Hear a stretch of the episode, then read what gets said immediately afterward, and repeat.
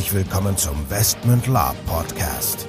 Hier erfahrt ihr alles Wissenswerte rund um unsere Orga und Veranstaltungen. Neben spannenden Hintergrundinformationen und dem Neuesten aus der Welt der Live-Rollenspiele erwarten euch kurzweilige In-Time-Episoden, die die Story zwischen unseren Cons weiterführen. Zudem beantworten wir live eure Fragen und Feedback. Und los geht's.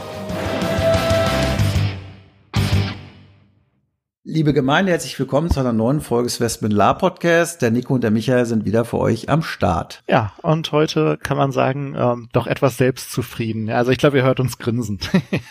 genau. ähm, es ist zwei Wochen her, da ist unser äh, letzter Con gelaufen auf der Bielstein. Und ja, wie habe ich eben schon in dem Vorgespräch gesagt, wir haben mega Glück gehabt mit dem Wetter. Und auch sonst war es eigentlich im Großen und Ganzen sehr rund. Ohne. Westen und Wetter. Westen ja, Westen und Wetter, genau. Es war sehr rund. Ähm, wir haben auch noch mal gerade so ein bisschen diskutiert drüber. Ähm, also ich glaube, alle, die da dabei waren, haben Spaß gehabt. Wir haben tolle Bilder von Matthias bekommen. Wenn ihr die noch nicht gesehen habt, gerne auf unserer Facebook-Seite mal gucken, da ist der Link. Im Großen und Ganzen hat wirklich alles gut funktioniert. Ich glaube, wir haben auch gerade noch mal über die Plotdichte gesprochen, die ja, also laut Plot-Szenario-Planung doch etwas weniger war als sonst aber vollkommen gereicht hat, oder? Angemessen, absolut angemessen. Ähm, ich glaube, also es war ja diesmal, es war ja durchaus auch kampflastig, effektlastig. Ähm, es gab Kämpfe, okay, da stand man vielleicht auch mal auf verlorenem Posten und musste ein bisschen arbeiten, um den, den anfänglichen Nachteil auszugleichen. Also für, für alle, die nicht dabei waren, am Anfang, ähm, wir hatten Dunkelelben, die haben zum Beispiel eine Kugel der Dunkelheit gewirkt. Das haben wir mit so schwarzem Konfettiregen dargestellt großflächig. Ähm, klar, als normaler Spieler, Kugel der Dunkelheit, hast du erstmal keine Chance. Gut, da konnte man dann eine Dryade aktivieren. Super Dryade übrigens. Vielen Dank nochmal Vanessa an der Stelle. Ähm, hat den Spielern richtig Spaß gemacht. Die Dryade hat dann hinterher halt Licht dagegen gesetzt. Dann äh, kam irgendwann Gedankenschinder ja, okay, erstmal mit dem Gedankenschinder hat man auch nicht, nicht viel zu rocken. Ne? Also ja. das hat auch den einen oder anderen überrascht. Gut, dann konnte man später im Verlauf dann eben die, die Alchemisten einen, einen Trank äh, ja, zusammenbrauen, erschaffen und, und einnehmen, der eben dann gegen die Gedankenschinder geholfen hat und, und, und, und, und. Auf jeden Fall, es war sehr kampflastig, darauf wollte ich eigentlich raus.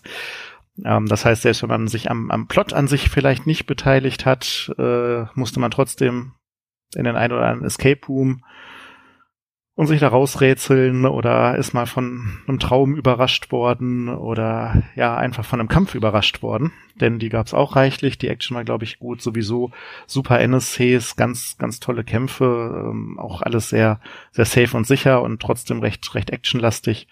Ähm, kommt auf den Fotos, glaube ich, auch super rüber. Ja, ja. So wie ich das sehe, dass, dass da viel zu tun war.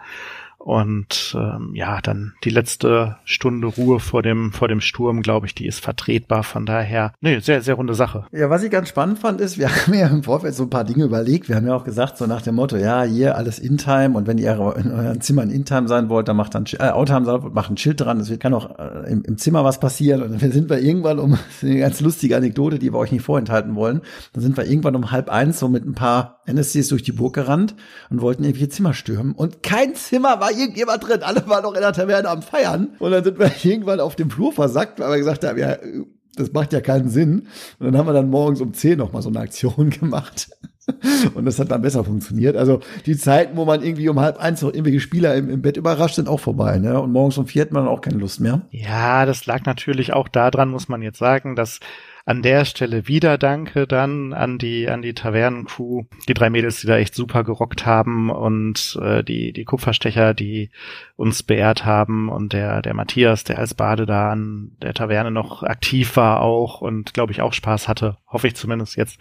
Ich habe auch nicht alles mitgekriegt an allen Stellen, aber es hat natürlich dazu beigetragen, dann in der Feierhalle durch die hohe Badendichte und die in Time bespielte Taverne, dass glaube ich auch die Leute dann Spaß und Motivation hatten eben ja. auch dann da zu versacken. Ne? Ja, so soll es ja auch sein. Also keine Kritik, aber ich sag mal so, es war ganz spannend, weil das hat sich so in den letzten Jahren so ein bisschen verändert. Nein, du hast gerade gesagt, ja, tolle Taverne, ähm, auch der Plot an sich. Es war gar nicht so viel. Es ging ja um eine Zwergenfeste, wo man im Prinzip die gesamte Hintergrundstory mit so Chronikseiten, die übersetzt werden mussten, dann herausfinden konnte. Es gab eine Schatzkammer mit einem Draw-Artefakt drin die dann geöffnet werden musste. Die Draw waren halt vor Ort, haben das die ganze Zeit versucht, haben auch den Spielern gesagt, so nach dem Motto, was wollt ihr hier? Wir wollen eigentlich nur das Artefakt. Und dann haben sich natürlich gegenseitig die Köpfe eingeschlagen, bis dann die Spieler hinterher es dann geschafft haben, äh, mit diversen ja, Konfliktsituationen mit den Draw umzugehen und das Ding zu öffnen. Schönen Gruß auch an alle Spieler, die da irgendwie mal im Knast da gelandet sind und die Door entführt haben und irgendwelche Verhandlungen geführt haben oder auch nicht, mehr oder weniger erfolgreich. Ja, und am Ende des Tages ist dann halt dieses, äh, ist die Schatzkammer geöffnet worden. Es gab einen neuen ja, äh, ja, Festungskommandanten sozusagen, der dann sozusagen dann auch den, den Throner äh, bestiegen hat und dann sozusagen auch die die Wächter kontrollieren konnte und so. Das fand ich eigentlich auch ganz gut. Es gab ja. also bei der Endschlacht diesmal auch NSCs, die auf Seiten der Spieler gekämpft haben, also zwei Erdelementare, um genau zu sein. Und dann gab es halt auch bei den, natürlich bei den Draw halt einen Drider und Gedankenschinder und diverse, äh, bei den Nekromanten einen Fleischgolem und so weiter. Also ich glaube, das, das war also von beiden Seiten schon ganz gut austariert, ne? Ja, an der Stelle nochmal, ja, danke, danke, danke, danke an Kevin fürs äh, Basteln. Äh, danke an Markus als Spieler, der nicht, nicht der neue König unterm Berg ist, das möchte ich hier ganz offensiv betonen. Nein, das ist er nicht. Ähm, aber Markus ist der Hüter der Feste, so genau. der offizielle Titel. Also Leute, genau. merkt es euch, nein, wir haben keinen König auf dem Thron, aber es ist ein Zwerg in die Zwergenfeste zurückgekehrt und hat eben die Feste dann äh, im Sinne seiner Vorfahren genau. gesichert. Ähm, genau. Und, und das wollten wir vielleicht auch noch mal kurz sagen, weil das natürlich vor Ort ein bisschen dann, weil es ging ja dann noch weiter, dann haben sie die Schatzkammer geöffnet und in dieser Schatzkammer lag halt dieses, dieses Draw-Artefakt. Und das hat so eine Ausstrahlung gehabt, dass das halt allen Magiern die Energie weggesaugt hat und jedem normalen Lebewesen halt die Lebensenergie. Bis auf die Zwerge, die waren da relativ resistent gegen, aber alle anderen haben Lebensenergie verloren. So. Die Quintessenz war eigentlich, und das ist natürlich schwierig zu verstehen, wenn man die ganze Zeit für dieses Artefakt kämpft und gegen die Draw und so weiter, dass eigentlich die Zwerge damals dieses Artefakt den Draw unrechtfertigterweise entwendet haben und eigentlich damit nichts anfangen konnten. Und so sozusagen selber sich diesen Untergang der Feste herbeigeführt haben. Ne?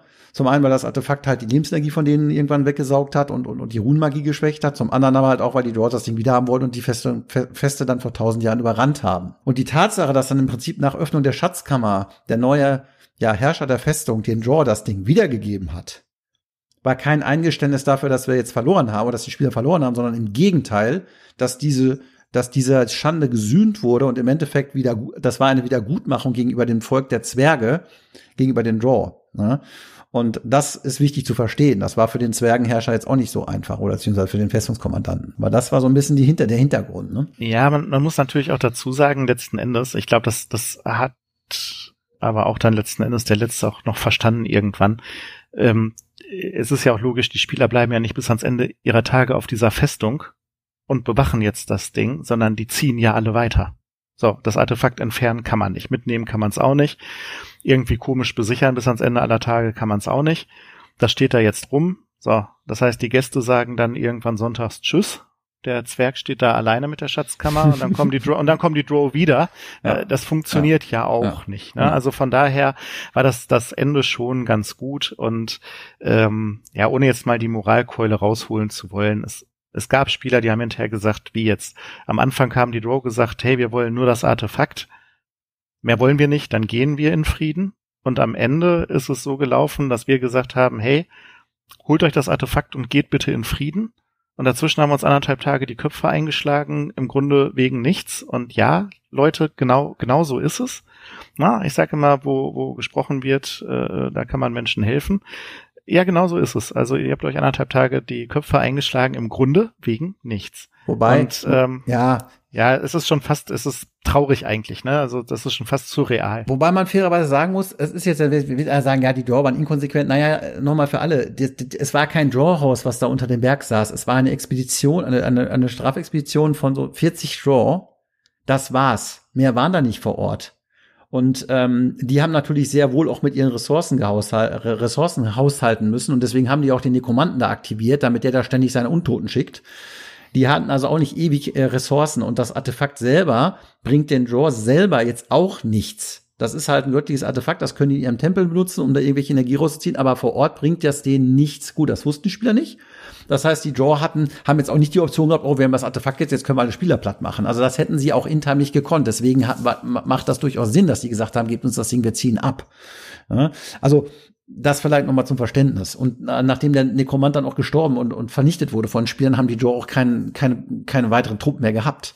An der Stelle jetzt. Ne? Also das ist so ein bisschen der Hintergrund gewesen, warum man jetzt auch, und die Festung war jetzt wieder befestigt, die Runenmagie hat wieder gewirkt, die Dryade ist aktiviert worden. Das heißt also, den Draw, selbst wenn die da mehr gewesen wären, stehen auch wirklich starke Gegner entgegen, jetzt mal unabhängig von den Spielern an sich ne? und dem neuen äh, Festungskommandanten. Und dem Runenschmied, den sie ja auch wieder reaktiviert haben, der auch sehr mächtig ist. Ja, ja, ja, also ich glaube, es war eine runde Sache und ähm, ja, es gab auch nur wenig, wenig Punkte letzten Endes können wir vielleicht, können wir vielleicht auch mal noch in, in gesonderten Folgen dann drauf eingehen, was noch so am, am Rande der, der Geschichte äh, passiert ist. Nein, nee, die, wie gesagt, die NSCs waren toll, die Spieler waren auch toll zu 99 Prozent. Und wie gesagt, das Wetter war super. Ich glaube, es hat auch alles funktioniert. Ich glaube, die, das ist auch vom Feeling her ganz gut rübergekommen, sieht man auch in den Bildern. Und ähm, also wir sind mit sehr zufrieden mit allem ähm, und haben uns auch gefreut, dass das vielen so viel Spaß gemacht hat und vor allem auch den NSCs so viel Spaß gemacht hat. Und so soll das eigentlich sein. Ne? Also genau so, deswegen machen wir Cons, weil wir genau uns hinterher freuen, wenn alles funktioniert, wenn alle happy sind und wenn es eigentlich ein schönes Erlebnis für alle war. Natürlich nicht immer für alle 100 Prozent, das ist uns auch klar, das kannst du bei 180 Leuten auch nicht schaffen, aber die, die große Masse, glaube ich, war, hat genau das bekommen, was sie auch erwartet haben beim Westmentcon und ja, dafür stehen wir ja, ja. auch. Ne? Ja, ich glaube, es gab auch denkwürdige Momente, muss ich sagen. also direkt am, am ersten Abend, ich sage, kommt ein Spieler, haut mich an und sagt, ey, habt ihr den Kender gegrillt? Und ich sag, nein, wieso? Ja. Wir haben da Feuer hingestellt, den Rest hat der Kender alleine geschafft. ne? ähm, und ganz ehrlich, top. Also allein was, was, was, was Fietje, der Kender, uns auch als SL für Spaß macht, ne?